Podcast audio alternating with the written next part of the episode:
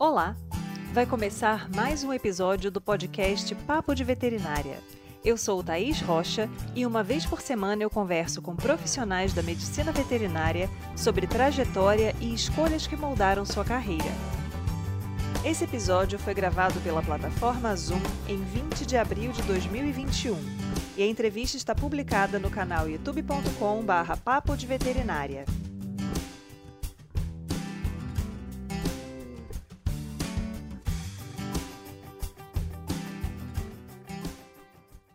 Muitas vezes, a trajetória profissional não é linear, e estar aberto a oportunidades que surgem pode nos levar a atuações que não imaginávamos. Assim é a história de Emílio Sarmento, que inicialmente desejava trabalhar com equinos, mas abraçou a oportunidade de inserção no mercado pet e posteriormente começou a trabalhar com bovinos. Hoje, ele trabalha como consultor em pecuária da MSD Saúde Animal. Seja muito bem-vindo, Emílio. Prazer é todo meu. Eu só tenho o sentimento de gratidão estar aqui, professora Thais, é, a convite de vocês para bater esse papo, contar um pouquinho da minha história, tão, tão rica e tão diversa e diferente né, do que a turma, da, principalmente da universidade, imagina que se pode seguir dentro da carreira do médico veterinário. Né? Então é um prazer enorme. É, é, muito fácil a gente vir falar da nossa vida, da nossa trajetória, né? Então espero contribuir um pouco com o papo e com a ideia de vocês hoje. Como é que foi o começo da sua trajetória, né? Quando você optou por fazer medicina veterinária? Como é que foi essa trajetória até você chegar na bovinocultura? Começa de, desde a época do meu avô, né? Eu venho de família de, de pecuarista. Meu avô era pecuarista, criava é, gado Nelore para engorda, búfala para corte também, né? Era uma coisa inovadora isso lá na época de 95, 94 mais ou menos. Plantava cana de açúcar e também tinha uma pista de, vaquejada né? aqui, né? Que é um esporte bem popular. E eu era apaixonado, era não, sou apaixonado por cavalos, né? E a vaquejada sempre foi um sonho de estar dentro dela, de viver a vaquejada, tanto como como esportista, mas acabou que não deu certo. Então eu optei, digo, não, já que não vai dar para ser como praticante, eu quero cuidar dos animais que estão dentro da vaquejada. E entrei na universidade com o intuito de fazer clínica e cirurgia de equinos. Então, toda a minha faculdade eu fiz direcionado. Fiz estágio no Ministério da Agricultura, diversos setores dentro da universidade, mas o intuito sempre era trabalhar com clínica e cirurgia de equinos. No dia que eu colei grau, eu fui participar de uma entrevista de emprego para trabalhar na área do pet. nada a ver com nada a ver com, com o que a gente queria. Com o que eu queria, né, para minha vida, que era trabalhar com equinos. É, mas era uma, uma boa oportunidade, principalmente financeiramente falando, e daí eu resolvi seguir por essa. É, foi um, foi um cargo na área comercial de pet, numa distribuidora pet, e eu continuei fazendo esse trabalho e na minha eu pensei comigo, digo, poxa, se existe essa essa função comercial para o pet, deve existir para cavalo também. Né? Então, pra, o que é que eu preciso fazer para trabalhar dentro da área comercial, só que com o cavalo, que é o que eu gosto?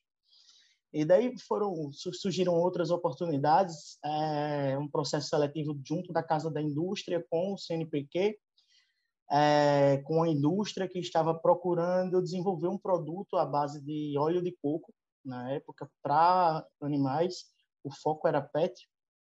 É, e eu acabei selecionado junto com uma outra colega, a gente foram 160 pessoas mais ou menos que participaram desse, dessa, desse processo de seleção.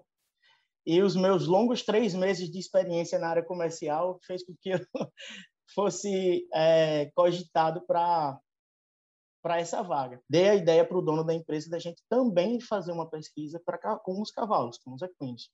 E ele topou a ideia disse: não, vamos lá, vamos embora. Acabou que o produto não deu certo dentro da expectativa do dono da empresa.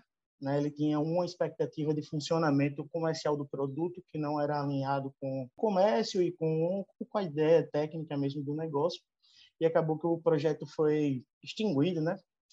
E veio a indicação de uma professora minha, professora Luísa, uma das pessoas que eu tenho, Luísa Gouveia, ela está até na Bahia hoje, que eu tenho uma grande, um grande sentimento de gratidão por ela, de trabalhar na área comercial de bovinos, com bovinos, para uma distribuidora aqui em Alagoas e Sergipe. fui selecionado, né? A professora Luísa muito bem vista aqui pelos, pelos técnicos de maneira geral, o peso, a indicação dela como orient, eu como orientado dela pesou bastante e acabei sendo selecionado pelo Dr. Francisco Lopes, um cara também fera, que foi outro mestre, outro professor de, da vida que eu tive. Eu comecei aí a trabalhar com, com os bovinos, com a parte comercial, sendo que desenvolvendo a parte técnica, né? Como é que funciona isso? As empresas, né, os laboratórios, esses grandes laboratórios, eles sempre têm alguma pessoa técnica para dar uma assistência para os clientes, os seus clientes VIPs, vamos dizer assim, né? Pessoas que usam os seus produtos e têm uma, um acompanhamento veterinário, eu digo assim, né? não, não digo um atendimento, porque são é mais, uma, é mais esse acompanhamento técnico, né, de estar lá junto do produtor, exercendo uma função técnica do lado do cliente, orientando dentro da, das linhas de produto da gente. E foi aí que eu me encontrei, né? Eu olhei assim, eu digo, poxa, cavalo é bom, mas bovino também é bom pra caramba. e eu adorei trabalhar com isso e fui me empenhando, fui estudar, né? Vi que existia uma carência muito grande na parte de gestão e vi dentro da, da, dessa pós-graduação conhecer muitas pessoas que estavam inseridas dentro da bovinocultura aqui do meu estado. Foi assim, talvez a, a, a decisão mais importante na minha vida profissional foi participar dessa pós-graduação, dessa especialização. Um negócio assim, que a turma na época olhava assim, pô, mas você é veterinário, vai fazer especialização em gestão de agronegócio? Eu digo, não, eu vou, porque é uma área que pouca gente está trabalhando com ela é, e que eu tenho muita gente, e eu vejo muita gente que eu posso conhecer e agregar no meu negócio como profissional. Eu vou lá, vou seguir isso aqui. Fui, fiz após, conheci muita gente e os meus outros empregos após esse emprego que eu estava, todos eles vieram de indicações de pessoas que eu conheci dentro dessa dessa especialização. Fui fui daí eu dei um tempinho na área técnica, na parte técnica, é, e virei representante comercial, mais na linha de bovinos, né, na área de saúde animal, para um laboratório e depois para uma empresa de nutrição animal também. Mas a paixão pela saúde animal sempre estava lá, pelos bovinos. A saúde dos bovinos sempre estava lá e foi quando a, a Valer, na época, ainda, ainda Valer, mas já comprada pela MSD, me procurou para que a gente pudesse fazer um trabalho, iniciar um trabalho aqui em Alagoas e Sergipe, eu sem pensar muito aceitei o desafio e voltei a trabalhar com o que eu gosto, que é a saúde animal, é a saúde dos bovinos, é, só que dentro da área comercial. Né? É uma visão. Muita gente pensa, professor, que é, a área comercial você só vai ser vendedor, né? E eu, e eu aprendi na minha, nessa minha nesses seis, quase sete anos de vida de área comercial, que existe uma vida pensante muito boa, tão boa quanto dentro das universidades, né? Pessoas assim feras de um conhecimento absurdo. Eu é, não vou nem citar nome aqui porque não nem dá nem dá tempo, e, e assim, com, com um suporte técnico, um conhecimento técnico muito grande, e eu mirei assim, eu quero ser uma dessas pessoas um dia, né? Eu sempre tive muito isso de objetivos, assim, na minha vida, sabe? Eu, eu passava por uma fazenda grande que tem aqui, de pessoal extremamente respeitado, conceituado no Brasil todo pelo, pela, pela criação de Nelore que eles fazem, e eu dizia, um dia eu vou, um dia eu vou atender essa fazenda, um dia eu vou atender essa fazenda. E hoje o dono da fazenda fala comigo quase toda semana, para a gente conversar. É bem importante, né? Porque nessa sua fala a gente já percebe uma série de fatores que, que eu, são teclas que eu costumo bater bastante com os alunos, de, por exemplo, você às vezes entra na faculdade almejando um objetivo, ah, quero trabalhar com equinos, vaquejada, é o meu sonho, é o que eu quero fazer. De repente surge uma oportunidade numa área que não é o que você queria, e você tem que ter uma certa, um certo preparo, né, até para aceitar esse tipo de desafio, porque se você está completamente é, livre de experiências, né, se você não aproveitou durante o curso de graduação, ter experiências em outras áreas, chega uma oportunidade dessa, às vezes você não se sente capaz de assumir, né? Então uhum. você foi lá e assumiu essa, essa responsabilidade, esse desafio de trabalhar com pequenos animais, e aí você uhum. foi dentro da indústria, né, procurando uma saída para chegar em equinos, que ainda era o que você queria, e havendo a oportunidade de trabalhar com grandes, né, em bovinos, você se achou numa uhum. área que não era o que você imaginava inicialmente. Então, eu acho uhum. que essa questão da, da pessoa se permitir passar por experiências é extremamente importante, porque é a partir dessas experiências que a gente tem aquela convicção, né? Estou uhum. onde eu quero, né? Descobri que talvez aquele primeiro caminho lá não, não era exatamente o que eu ia me fazer feliz, o que ia me realizar, né? Então, uhum. é bem bacana essa sua história, né? Bem dinâmica, bem cheia de de reviravoltas, né?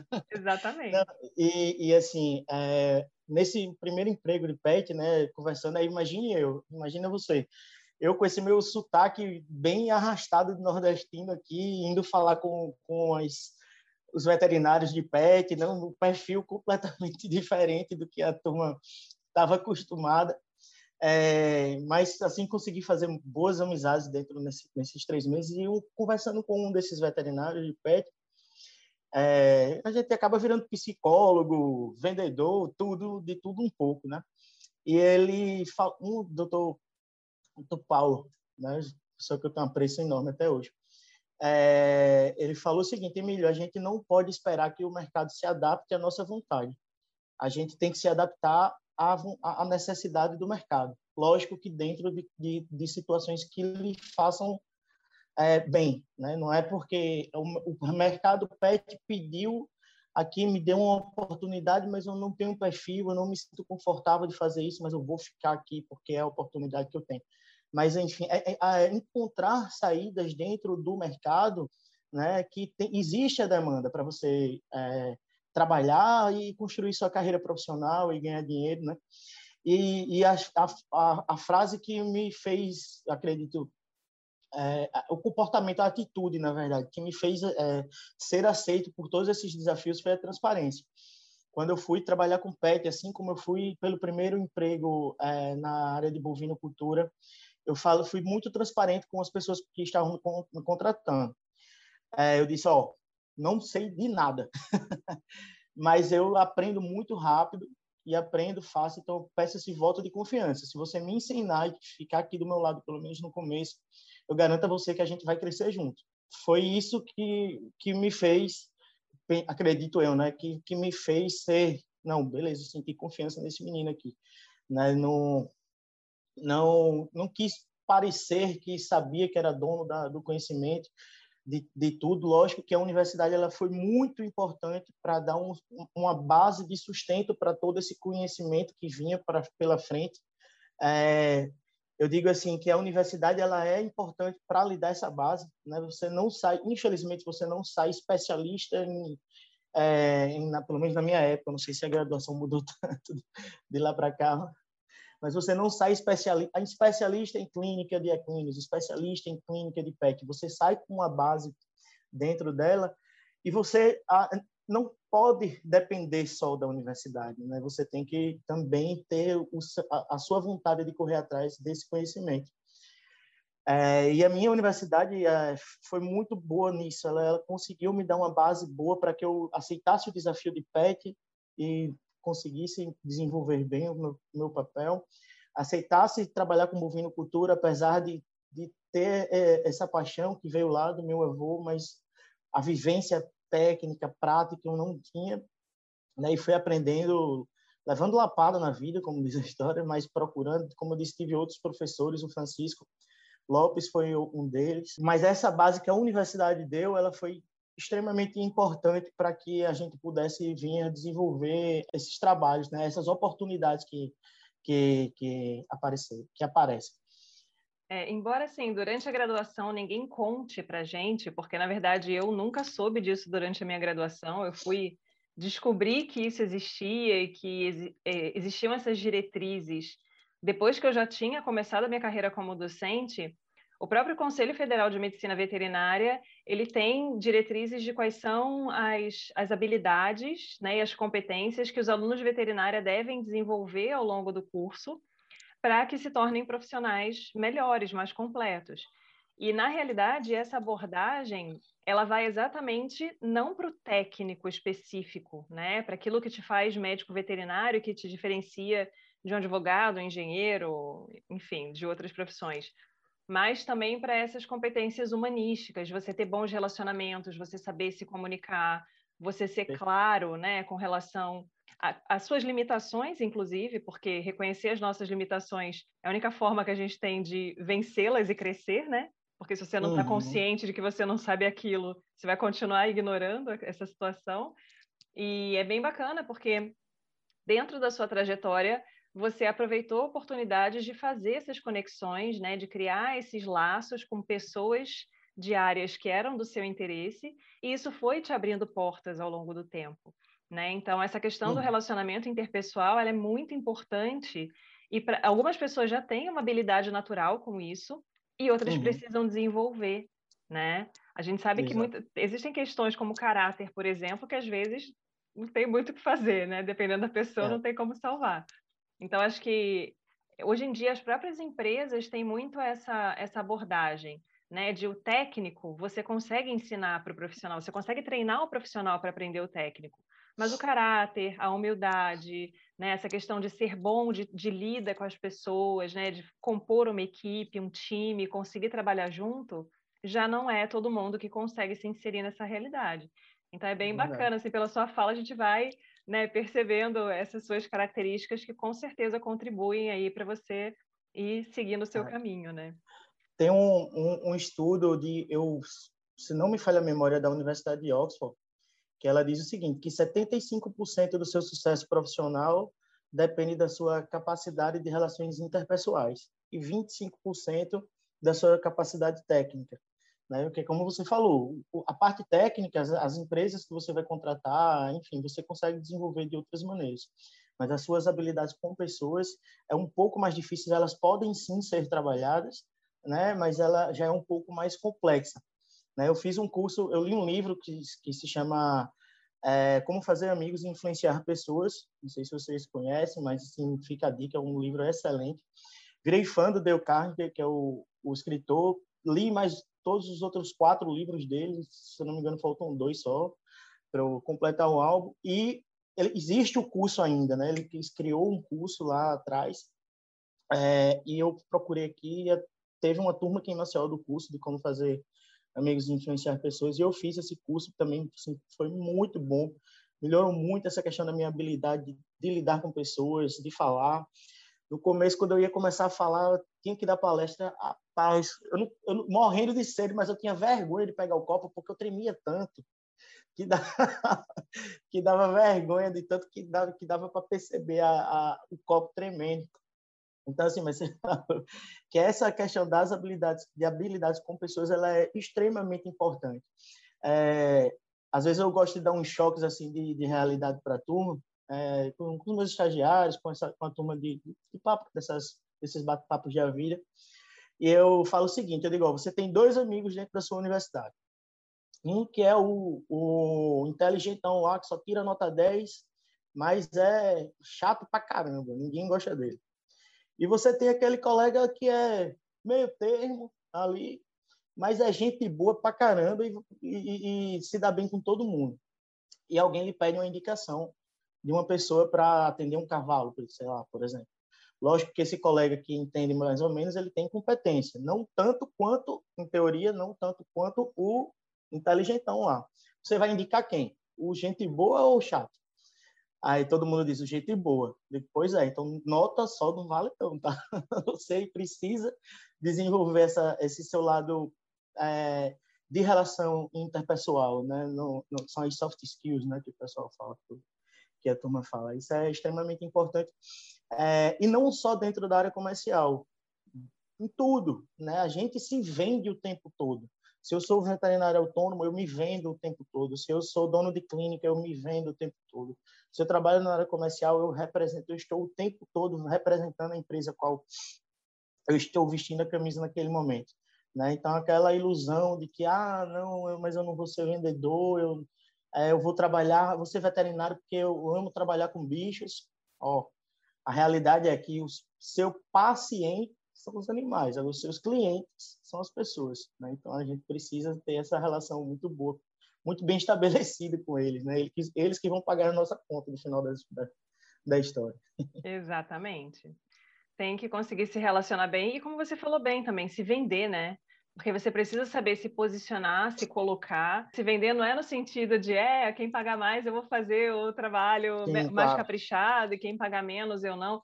É uma questão de você se posicionar no mercado, de você começar a ser conhecido, né? Se vender nesse uhum. sentido de, né, tá lá as pessoas te conhecerem, te terem como uma referência né? Que acaba Exato. tendo uma importância agregando bastante na carreira. Exato, e de próprio comportamento, né? De, antes da pandemia tem muito costume de leilão, né? Leilão de gado, leilão de cavalo, e eu vejo muitos universitários vão para esses leilões, a bebida 0800, e a turma larga o pé na jaca lá tomando cerveja. E eles esquecem que os futuros clientes deles estão todos ali. né? E aí qual é a sensação que você passa? De que, ah, vem lá para tomar, tomar cachaça aqui, ficou bêbado, não sei o quê.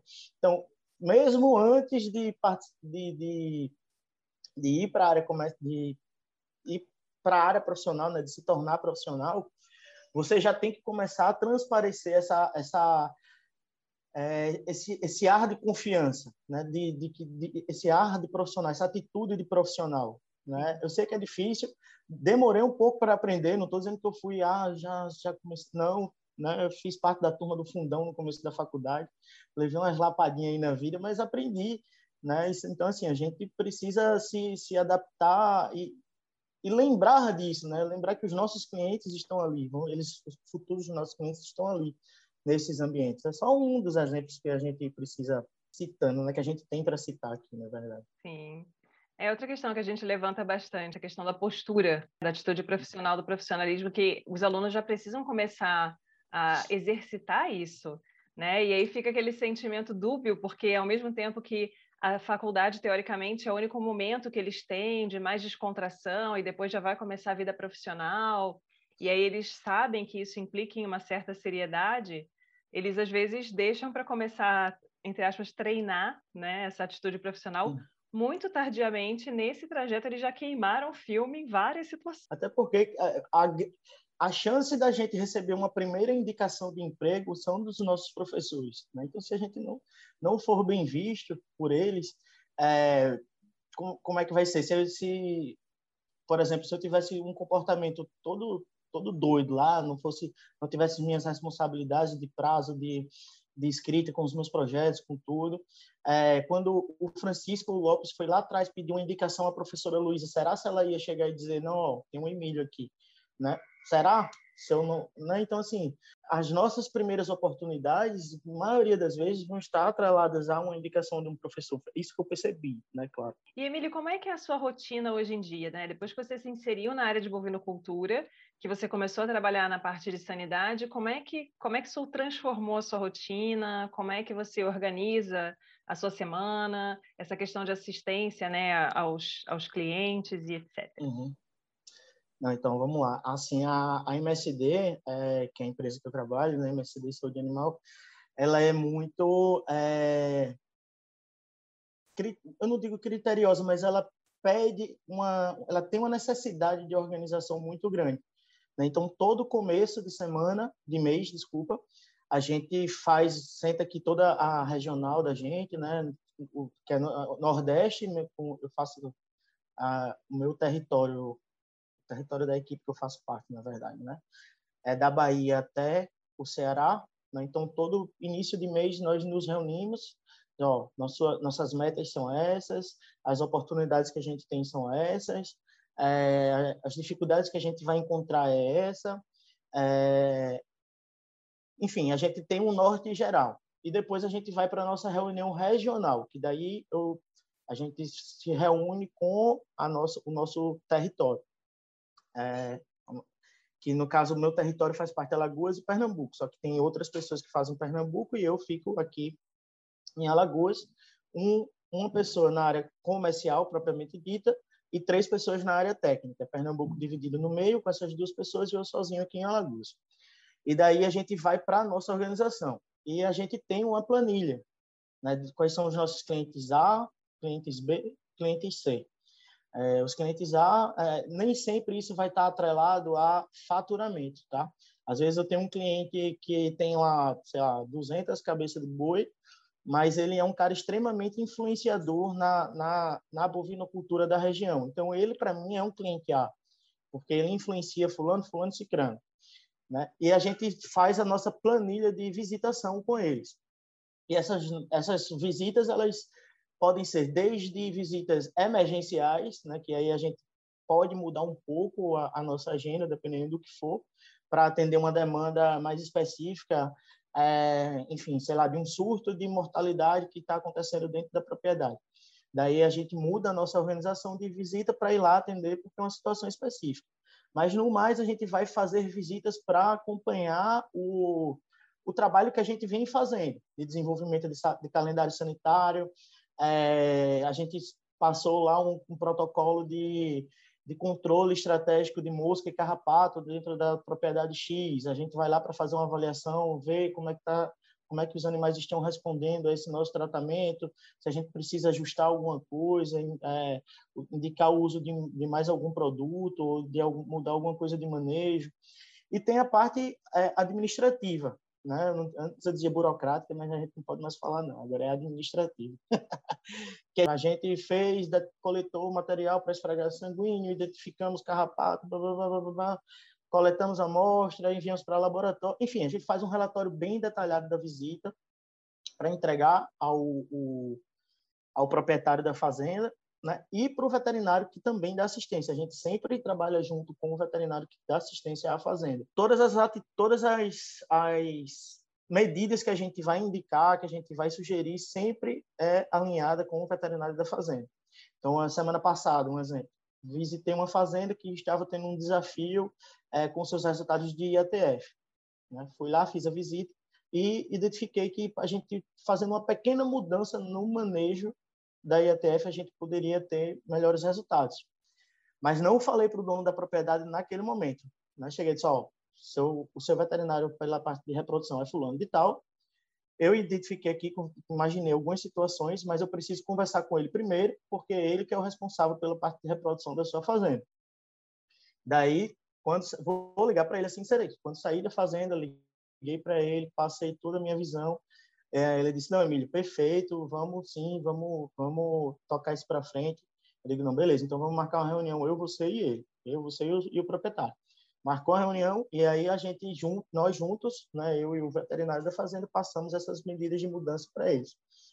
É, mas é, é basicamente isso, é mais, são mais visitas de acompanhamento e algumas raras vezes para apagar um fogo desse, né, apagar, apagar um incêndio, uma situação dessa, é, que a maioria das vezes está associada à planta tóxica, a gente tem muita planta tóxica aqui na nossa região, é, e clostridiose também. A gente também tem muito desafio de clostridiose, muitas das vezes por falhas vacinais.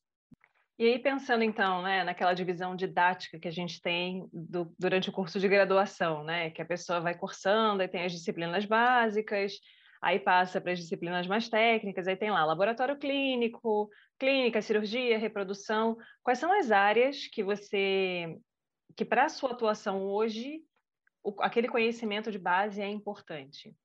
Você falou, citou ah. reprodução, né, sanidade. Uhum. Se você fosse elencar aí essas áreas. Eu não vou falar em, em ordem de importância, mas eu vou, vou, colocar todas no mesmo patamar. Mas patologias clínicas, é, clínica cirúrgica e de laboratório são extremamente importantes. Fisiologia, é, reprodutiva, fisiologia de uma maneira geral, é, hoje, clínica de ruminantes, né? Também foi muito importante. Anatomia, essa daí não tem para onde fugir. É, eu tenho, eu tenho um, um, problema, uma coisa que eu falo assim para os alunos. Eu digo, ó, se você for para o campo, você não vai ficar falando, ah, o músculo semi tendinoso, semimembranoso. Você não vai ficar falando isso, não, que você vai estar lidando com peão e com, e com fazendeiro 90% das vezes. Só que, às vezes, você vai precisar conversar com um veterinário e com um fazendeiro, por exemplo, que é médico. Daí você precisa saber falar a coisa mais técnica, né? Mas, na maioria das vezes, a gente acaba falando do, do jeitão popular mesmo, mas é extremamente importante a gente saber disso, até para saber o que não está certo. Né? Então, assim, a gente só consegue identificar o que está errado quando a gente sabe qual é a forma correta, né? Uma estrutura muscular íntegra, se está tudo certo, tudo direitinho, se a fisiologia está funcionando tudo direitinho. Então, a gente só sabe identificar que tem alguma coisa errada conhecendo o, o certo. Agora, a matéria que eu mais gostei assim de pagar disparado, que eu fiquei apaixonado por ela e uso muito porque a empresa que a gente trabalha tem muito isso de vacina, né? É, foi epidemiologia e é, imunologia. Né? Tive assim, dois, foi o mesmo professor para as duas, o doutor professor Silvio. Eu tenho também um carinho enorme, outra pessoa que me deu muita oportunidade, mas são assim hoje as que eu mais uso, até porque existe ainda, infelizmente, uma resistência muito grande dos pecuaristas de querer fazer um exame laboratorial, de querer ter esse custo, né? Então a gente tem que se virar aí na, na, na epidemiologia de uma maneira geral é, para identificar os problemas, né? Mas, assim, é, então eu falei praticamente todas as matérias de curso, né? Não, não foi bem assim. Mas é importante mas... que, às vezes, durante a graduação, o aluno acaba focando muito naquilo que ele gosta mais, né? Uhum. As outras disciplinas, às vezes, a pessoa estuda para passar. Não é, não é assim, não estou condenando ninguém. Eu também fazia isso, todo mundo faz isso, ah, né? Normal, é natural. Exatamente. Mas às vezes a pessoa deixa de, de aprender algumas coisas que são importantes, de aproveitar aquele momento da aula prática, né, aquele momento dentro de um laboratório, aquele momento acompanhando uma necrópsia, por não saber a importância que isso pode ter dentro da, da atuação dela. Então, em algumas situações você está lá, não, quero trabalhar com sanidade de bovino, achando que o mercado é muito segmentado, que vai ter uma pessoa para fazer a necrópsia, uma pessoa para coletar o sangue, uma pessoa. Às vezes, como é a visão que, que às vezes a universidade passa para a gente. Porque pela Exato. estrutura que a gente tem do ensino, dá essa impressão de que a pessoa que trabalha com clínica trabalha só com clínica, a que trabalha com cirurgia trabalha só com cirurgia, e é, muitas vezes essas disciplinas não se conversam. E é uhum. totalmente oposto ao que a gente tem na vida real, né? na vida profissional. Exatamente. Exatamente. E, e assim, é, e muitas das vezes você está numa propriedade e, sei lá, um animal vem a óbito lá, você fazendo uma visita de rotina você tem que ter a noção básica de uma necrópsia para pelo menos abrir ali o animal na hora, porque você não ah, tem que chamar o veterinário fulano de tal, mas o fulano de tal não pode, só pode daqui a 24 horas, aí já passou o tempo de fazer a necrópsia. Então você tem que ter a noção básica, pelo menos para você abrir ali o, o, o, animal e identificar o mínimo de alteração que tenha, né? É, e acontece é, acontece mais do que a gente pensa isso, mais do que a turma pensa da gente se deparar com esse tipo de situação e a gente precisa ter esse conhecimento básico do negócio. Então é um kitzinho básico de necrópsia que o cara tem que ter ali e também tem que ter a humildade de dizer, ó, cara, aqui eu não, eu no meu conhecimento eu não consegui identificar, tá? Mas aí faz um vídeo, foto, chama, coleta material, leva para quem realmente entende, chama um colega que trabalha com isso, só, tô com um caso aqui, vamos discutir, me ajuda aqui nessa situação. Eu tenho uma parceria muito boa com os professores aqui da das universidades. Então, quando eu pego algumas situações um pouco mais complexas, que eu preciso desse apoio do laboratorial, eu sempre procuro levar para as universidades, é, até para estimular os alunos, né? ter material de, de para os alunos ter trabalho. É, e, e, e, fomentar é, e, e, fomentar essa ideia, né? Então eu sempre estou coletando material, trabalhando junto com, com os professores, discutindo o caso com eles. A professora Luísa também ainda ligo para ela de vez em quando mas, professora, a senhora que trabalha com cavalo aqui, me ajuda, que eu esqueci tudo que a senhora falou. Ela fica para morrer. A senhora, Emílio, pelo amor de Deus. Eu, como professora de semiologia, posso dizer que eu, né, a gente, a gente tenta, insiste bastante, e, e existe muito essa situação, né, de às vezes a gente está dando uma aula, né, discutindo um caso com os alunos e fala, olha, a campo a situação vai ser um pouco diferente. Eu tenho mais experiência em ambiente hospitalar, que já tem toda uma estrutura que a campo muitas vezes o profissional não vai encontrar. Ele tem que saber uhum. as limitações do trabalho a campo, né? E uhum. também saber a quem recorrer. Então, exatamente ter essa rede de profissionais de outras especialidades para quem ele pode né, mandar o um material ou com quem ele pode trocar uma ideia, né? Uhum. Exatamente uhum. para conseguir fechar os casos ali, porque o que não dá muitas vezes é deixar o proprietário sem uma resposta, né? Morreu, morreu por quê? Porque Deus quis. Infelizmente, essa, essa resposta não é suficiente, né? Tem que ter um pouco mais de elaboração aí em cima. Não, e a cobra mata que é uma danada aqui, que eu não sei. É. né? Então, eu tava até, peguei até um dado, eu tava lendo um dado esses dias de pessoa, a Mauriel Fieri, fera da, das, das costas de Deus, e ele falou o seguinte: 16 milhões de bovinos que vêm a óbito no Brasil não têm um diagnóstico fechado. Né? Então, o tanto de, de, oportunidade que existe dentro da medicina veterinária, né, para que é, a gente, que nós juntos, né, a classe de uma maneira geral junta, consiga fechar mais e ter mais material científico e, e fazer com que a, você chega na fazenda e pergunta, vamos erradicar a cobra, a cobra é disparada que mais matou. Né? O que eu enxergo é que existe um, um, um receio do, do, da, dos veterinários, de uma maneira geral, de compartilhar os seus casos, suas dúvidas com colegas, é, de chamar o cara de ó, oh, cara, eu não, não entendo isso aqui, mas vem cá comigo, vamos lá, vamos visitar essa fazenda, eu não tenho esse conhecimento. Né? Eu acho que existe esse, esse, esse receio. E, e, eu não, pelo contrário, eu vejo isso como agregar tanto o cliente vai lhe ver com bons olhos, né? Só ele não não foi honesto em dizer que não tem essa competência, mas ao mesmo tempo trouxe a solução, que é uma pessoa que sabe, né, do negócio. Então é isso, não é, ah, eu não sei e deixa o cara sem resposta, como a senhora falou. É, eu, eu não sei, mas eu tenho uma pessoa que sabe, mas eu vou atrás, eu vou conseguir essa resposta para você. É não deixar o cara voando a ver navios enquanto ele está tendo prejuízo dentro da propriedade dele. Exatamente. Porque, na verdade, é o nosso papel exatamente esclarecer o que está acontecendo, o que, que tem de errado ali.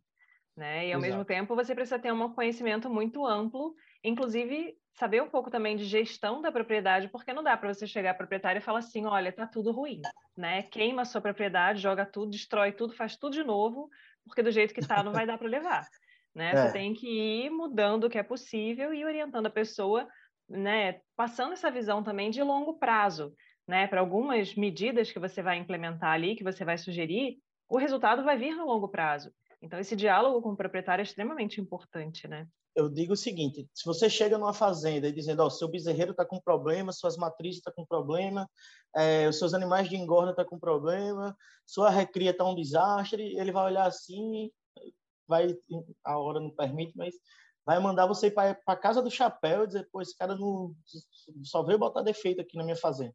Então, a gente, a gente precisa ter, primeiro, conhecimento dos indicadores é, que são referência, ou seja, qual é a taxa média de, de, fertilidade, de, de resultado de ETF dentro do Brasil? Ah, sei lá, 65%. Sua taxa 70%, ó, está um pouco acima da média. A gente precisa ter esse parâmetro. Qual é a mortalidade de bezerros? Ah, para gado de leite a gente trabalha com 5%, gado de corte a gente trabalha com 3%, é o aceitável. A gente precisa ter esses, esses parâmetros para poder identificar qual é o problema. E durante a nossa conversa, durante a, a, a, anamnese com o cliente, a gente tem que identificar aonde está mais doendo nele. Né? Porque, de repente, gente, às vezes a gente enxerga que o problema maior está com as matrizes dele, com as fêmeas dele, mas o que está mais incomodando ele é a diarreia nos bezerros. Né? Então, ó, vou, beleza, tá certo. Ó, você expõe o seu, seu sentimento técnico, você diz, ó, beleza, existe esse problema com as matrizes, mas eu entendo que o senhor está preferindo que agora, nesse momento, a gente faça primeiro um tratamento com os bezerros. Então, vamos lá. Resolveu essa dor dele, a gente vai para outra. E aí a gente precisa ter início, meio e fim no nosso projeto. Se o projeto é acabar com a diarreia dos bezerros, vamos acabar com a diarreia dos bezerros. Depois que a gente acabou esse projeto, vamos para o projeto de melhorar as matrizes. E aí a gente vai levantar os dados, vai tomar as atitudes para que esses, que, essa, que esses resultados melhorem, vai acompanhar essa melhoria e, de, e chegar no resultado. A gente tem que ter continuidade e constância no, no, nosso, no nosso atendimento dentro da fazenda. Não é ficar enrolando o cliente para poder ficar ganhando mais visita. Não, não é isso que eu estou falando mas é ter é, é, iniciativa e acabativa, né?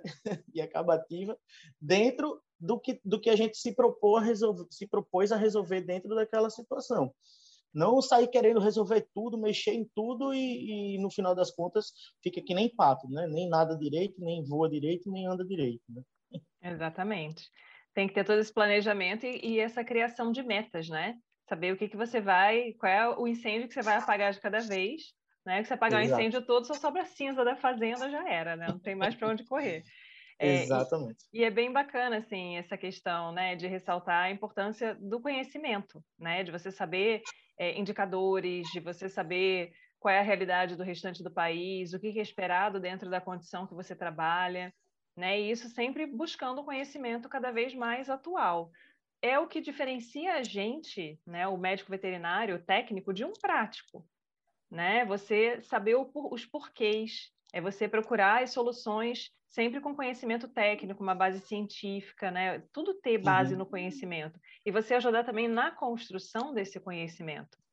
Né? Você ajudar, contribuir para que, dentro de um levantamento de uma grande mortalidade, você possa né, direcionar e falar, oh, na minha experiência, o mais comum é isso, né? Uhum. Trocar ideia com, com, os amigos, né, com os colegas, para sempre melhorar Não, a nossa profissão, né? Não, claro, assim, eu eu digo que eu estudo muito mais hoje do que na época de graduação, né? E, e assim, é, a gente precisa ter esse conhecimento técnico bem é, intrínseco dentro da nossa cabeça. Para quê? Para que a gente transforme as informações que a gente recebe do, do, do vaqueiro da fazenda, do gerente da fazenda, em uma situação técnica na, na sua mente para chegar a um diagnóstico.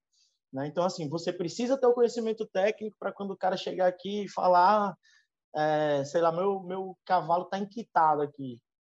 Né? então, assim, tá, tá, então, digo, opa, tá, tá desidratado, tá, tá com algum problema aqui que eu preciso é, é entender essa situação do jeito que eles falam, né, para poder transformar isso em técnico. E, assim, a região, cada, cada região tem muita particularidade. E essa turma que está lá no dia a dia da fazenda, elas têm muita informação para passar para a gente, muita, do jeito deles. Né? Mas então a gente precisa estar tá sempre se atualizando, sempre conhecendo o que tem de novidade de tratamento, de doença, de patologias, é, para conseguir transformar essa, essa informação que chega para a gente. Ah, fulaninha, mas fazenda de, do vizinho aqui, como é que tem esse problema também? Ah, tem, doutor. Aqui morre também, o, o gado morre desse jeito também. Ele vai, então, tem uma pastagem ali, que é um cercado ali que é vizinho do nosso, que toda vez que os, que os animais pastam ali vão para o cercado deles também, que chega lá, morre. Mesma coisa que acontece aqui. Né? Aí, como é que morre? Ah, doutor, não sei. Aqui bota, bota logo para sangrar pelo nariz. Eu estou achando que é alguma cobra que tem por ali, que sangra pelo nariz e que morre bicho de todo jeito. Né? Então, assim, é pegar essas informações dentro da capacidade deles de passar para a gente e transformar ela em uma situação técnica. Né? E, e, e levar isso pra, até para os colegas, que a gente precisa compartilhar, é, às vezes, para chegar, chegar em diagnóstico chegar é, em uma, uma, resposta, né? E essa atualização, assim, para você ter ideia, MSD toda semana, toda semana, ela dá uma aula para gente na segunda-feira, geralmente, trazendo novidades, trazendo é, é, ciclos de conhecimento, né, que ela chama. Então, existe uma plataforma de, que é a Universidade MSD dentro dela, e dentro dessa plataforma tem o ciclo, é, a última agora foi ciclo de conhecimento da, da, de metrites e saúde de Uber. Então, assim, a gente viu muita aula e só gente fera falando de mastite, de, de Uber, de, de saúde de, da saúde da, das vacas de leite, de manejo de ordenha. Aí agora esse mês a, é o ciclo de crescimento de, de parasitos, é, de endo e ectoparasitos. Então vai ser só sobre Então assim a gente tem muita aula, mas muita aula mesmo. Então é essa preocupação que a empresa tem com a gente que está no campo representando a o nome dela, né, de ter conhecimento para levar para a turma. É, realidades do Brasil todo né? entender que o que dá certo em São Paulo não dá certo aqui em Alagoas e vice-versa. Cada região tem a sua particularidade. Com certeza, maravilhoso, né? Ter sempre essa oportunidade de atualização, de aprofundamento no conhecimento. É o que a gente espera que as pessoas façam, seja né, diante do trabalho numa empresa, seja de maneira autônoma, né, pela necessidade do conhecimento, pela curiosidade, para que né, o técnico sempre esteja em voga, né? Sempre esteja ali a, o principal na conduta do profissional. Exatamente. E a gente precisa capacitar muito a nossa a, a turma das fazendas, tá? Não, é, às vezes a pessoa me questiona, ah, mas você vai ensinar eles a ser veterinário? Digo, não, de jeito nenhum, não estou ensinando ninguém a ser veterinário. Mas eles precisam ter um conhecimento básico do que é um animal com diarreia e o que é um animal sem diarreia. Eles precisam ter um conhecimento básico de o que é um animal desidratado para um animal hidratado, porque a gente não vai conseguir atender todas as fazendas o tempo todo, a não ser que eu more dentro daquela fazenda. Então, eles precisam ter pelo menos a noção do que é um animal sadio do que para um animal doente. E, e aí, é, porque senão eles não chamam, não vai lhe chamar. Se ele, se ele, se ele acha que está tudo bem, que está tudo normal, ele não vai ligar para você, ó, oh, doutor fulano, vem aqui que eu estou com um animal com diarreia. Não, para ele vai estar tá normal lá. Então a gente precisa capacitar essa turma. Né? Não é ensinar eles a ser veterinário, não é passar tratamento, não é nada disso. É mostrar a eles, ó, isso aqui é um animal sadio, isso aqui é um animal com diarreia. Isso aqui é um animal Ter diarreia não é normal, né? É, exato. Aquela coisa, né? Não, é normal. acha, não, todo bezerro tem diarreia, normal. Né? É, normal, exato, super é. normal isso. Pneumonia, todo bezerro vai ter pneumonia, normal. Não, né? exatamente, exatamente isso que a gente tem que desmistificar, né? Eu tenho uma fazenda que eu fui que a gente fazendo aquela anamnese ainda sem, sem chegar na maternidade, né? E, não, e Bezerra aqui, como é? Ah, aqui é tudo tranquilo, não tem problema de nada. E eu digo, diarreia, como é que tá? Não, não tem problema de diarreia, não. Eu cheguei lá na maternidade, todos os bezerros estavam com diarreia, todos, sem exceção. Eu digo, oh, mas isso aqui é diarreia? Ah, mas, doutor, sempre foi assim aqui. Né? Então, assim, era, o problema existia há tanto tempo que para eles era normal. Eu digo, ó, mas não, não, não é um animal sadio. Um animal sadio, tentei até procurar um assim nessa situação específica, um que não estivesse com diarreia para mostrar como é que era, mas não tinha. Eu tive que mostrar a foto para ele, para poder ele entender. É, e muitas vezes o é. impacto que vai causar você intervir nessa situação, né? E você mudar essa realidade dele, ele começar a entender que não é natural o animal ter diarreia, não é normal, não é para todo mundo ter diarreia, né? Não é assim mesmo uhum. que acontece o impacto que isso vai ter na produção dele vai ser tão grande que ele nem vai saber de onde veio tanto benefício, né? Como assim, depois que o doutor passou aqui, né, parou de ter diarreia em todos os bezerros, os animais pararam ah. de morrer. Então, é muito importante essa visão, né?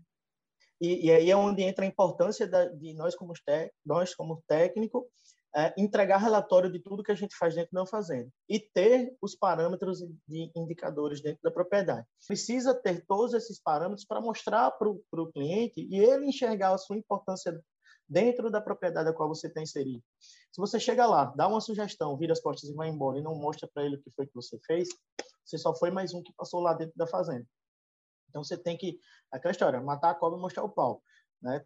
Mostrar para ele que ó, a sua situação era essa. Eu vim aqui, né, no relatório, lógico que com muita humildade, mas no relatório, e a, mudei a situação da sua fazenda para isso aqui.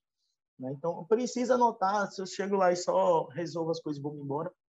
Infelizmente, eu aprendi muito isso porque cheguei em fazenda, dava as soluções assim de mudança. Eu sou apaixonado por bem-estar animal, tá?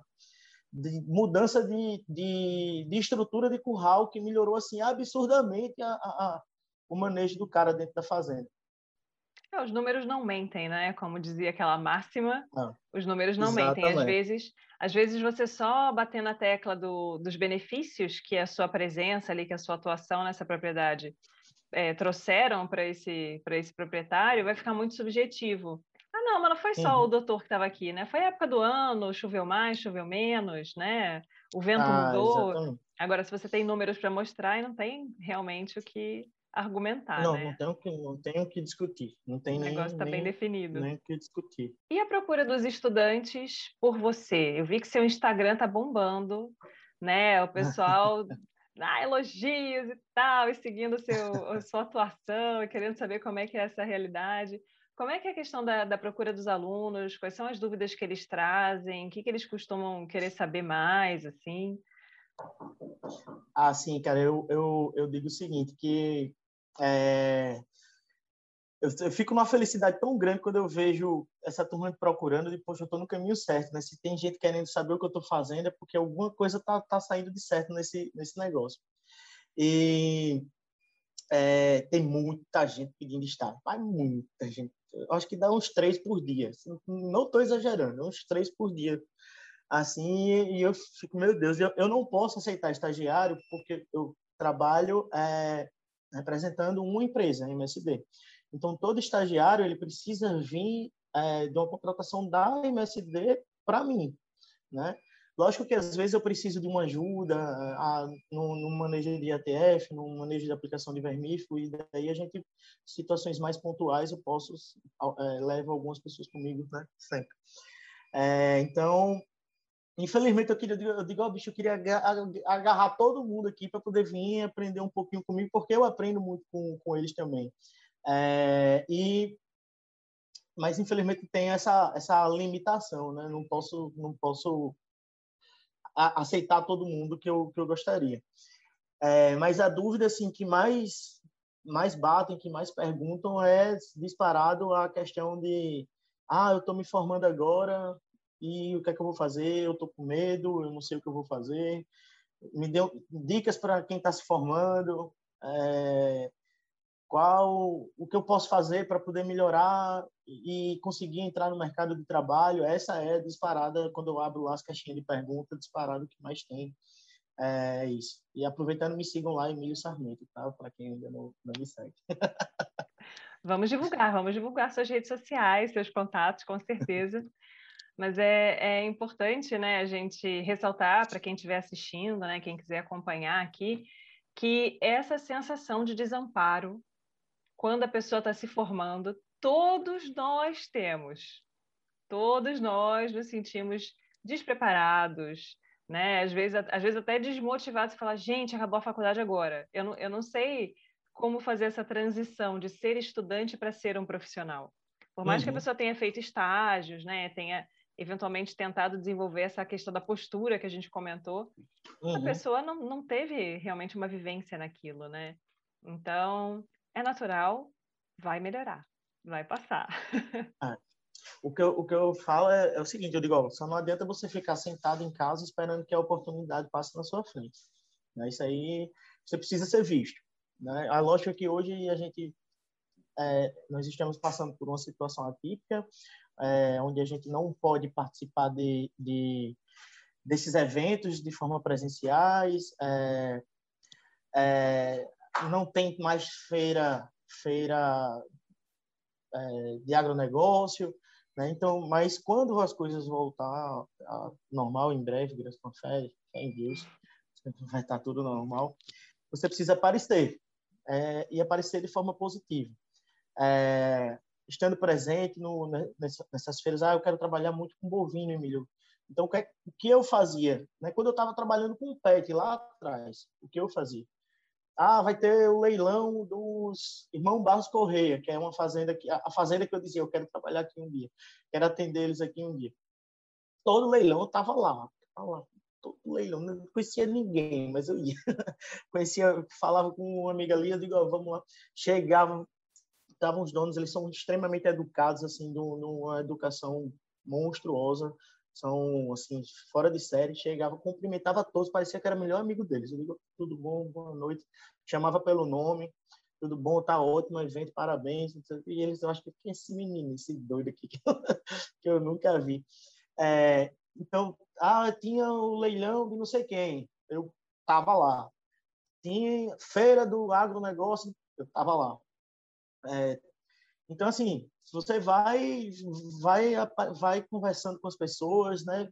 É, grupos de WhatsApp, né? Tava começando essas coisas quando, quando me formei, né? Então assim tinha grupos de WhatsApp e a, a turma chegava tinha dúvida técnica. Ah, tô com uma situação assim, assim, assado, minha gente, os colegas veterinários, né?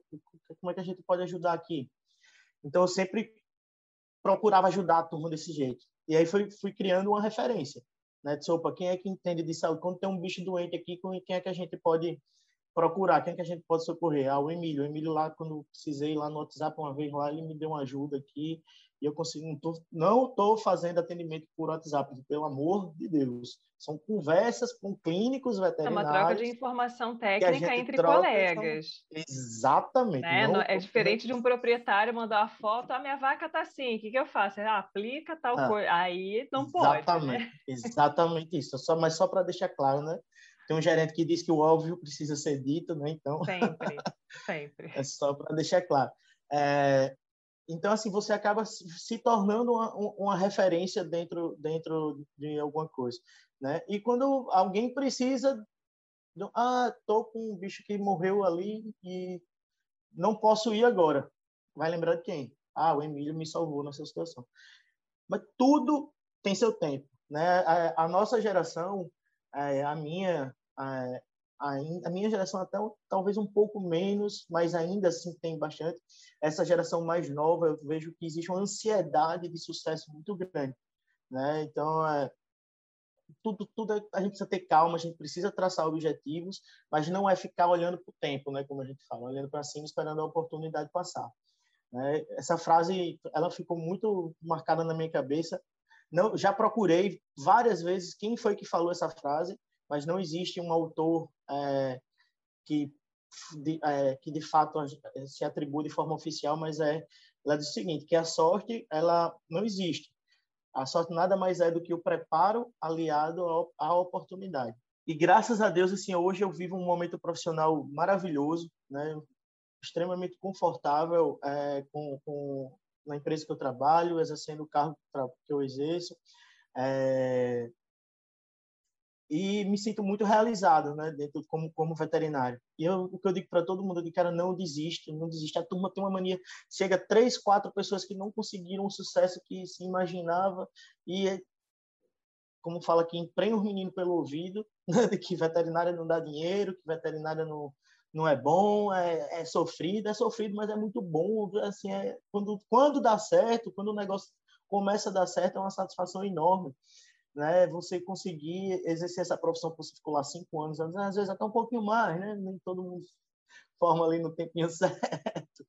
E eu, eu não tenho vergonha nenhuma de dizer, eu não fui a pessoa que me formei no tempo certo, eu perdi matéria no começo da faculdade, é, por falta, tá? Não foi por nota, mas perdi por falta. Péssimo é, exemplo, péssimo exemplo. Né? Mas assim, mas chegou um determinado momento da minha graduação que eu digo, não, cara, eu preciso mudar a chave aqui desse negócio, porque eu quero viver disso. Né? Então, eu vou ser só mais um nesse negócio, né? Como é? Só mais um. Vai, eu vou, eu adoro comer carne boa, gosto de tomar uma cervejinha, né? Gosto de ter, gosto de ter minhas coisas, mas se eu for só mais um, eu vou conseguir ter tudo isso?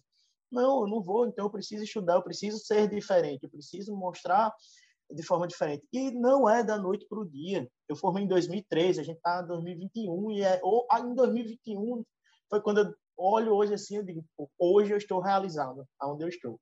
Emília, muitíssimo obrigada. Adorei muito sua participação, é muito bacana a sua história, toda a sua trajetória né? Acho que reforça muito dos pontos que a gente bate com os alunos, né? Reforça, fala, gente, né? Vamos lá, empenho, dedicação, leva tempo. Às vezes você vai fazer uma coisa que você não gosta tanto, mas eventualmente você chega onde você quer. E eu acho que é, é riquíssimo a gente ilustrar isso por meio da história de alguém. Né? Então, muito obrigada Sim. por vir aqui, por nos contar a sua história, né? por contribuir aqui com o canal. A gente vai deixar o seu, seu contato aí disponível para o pessoal entrar em contato com você, trocar uma ideia também. Pode deixar. É, assim, eu fico até é, emocionado, assim, sabe? É, é, a gente mostra que, que a gente está no caminho certo mesmo do negócio, quando as pessoas querem ouvir você, né? E, e só gratidão, só, só tenho esse sentimento. Muito obrigado pela oportunidade de estar aqui, contar um pouco da minha história é, mostrar que é possível a gente ser feliz e ganhar dinheiro com medicina veterinária, que é mais importante, né? Que a, a, gente trabalha para ganhar dinheiro, lógico que por amor, né? Eu, na, a gente trabalha com amor, né? Não por amor, que por amor não põe não põe comida na mesa. É. é então a gente tem como sim ser feliz, a gente tem como sim ganhar dinheiro, a gente tem como sim exercer a nossa função de, de uma de forma excelente né? Tem muito espaço para crescer, tem espaço para todo mundo. Não tenho medo de compartilhar suas dúvidas com as pessoas. É, não tenho medo de dizer que não sabem. É, eu fico só só tenho um sentimento de gratidão de poder mostrar aqui um pouco da minha história e saber que todos os eu não sei que eu falei lá atrás me trouxeram até aqui. Né? Que é fácil a gente dizer que tudo que eu sei me trouxe até aqui, né? Mas eu acho que a gente aprende muito mais com os erros do que com, com os acertos. Então, com pelos certeza. meus erros, eu estou aqui. Obrigado, obrigado de verdade. Este foi o Papo de Veterinária. Obrigada por ficar conosco até aqui. E não esqueça de compartilhar com seus colegas que também gostariam de saber mais sobre a profissão. Toda quarta-feira temos vídeos novos no youtube.com/barra Papo de Veterinária. E às segundas-feiras estarei aqui com vocês para mais um episódio. Até lá!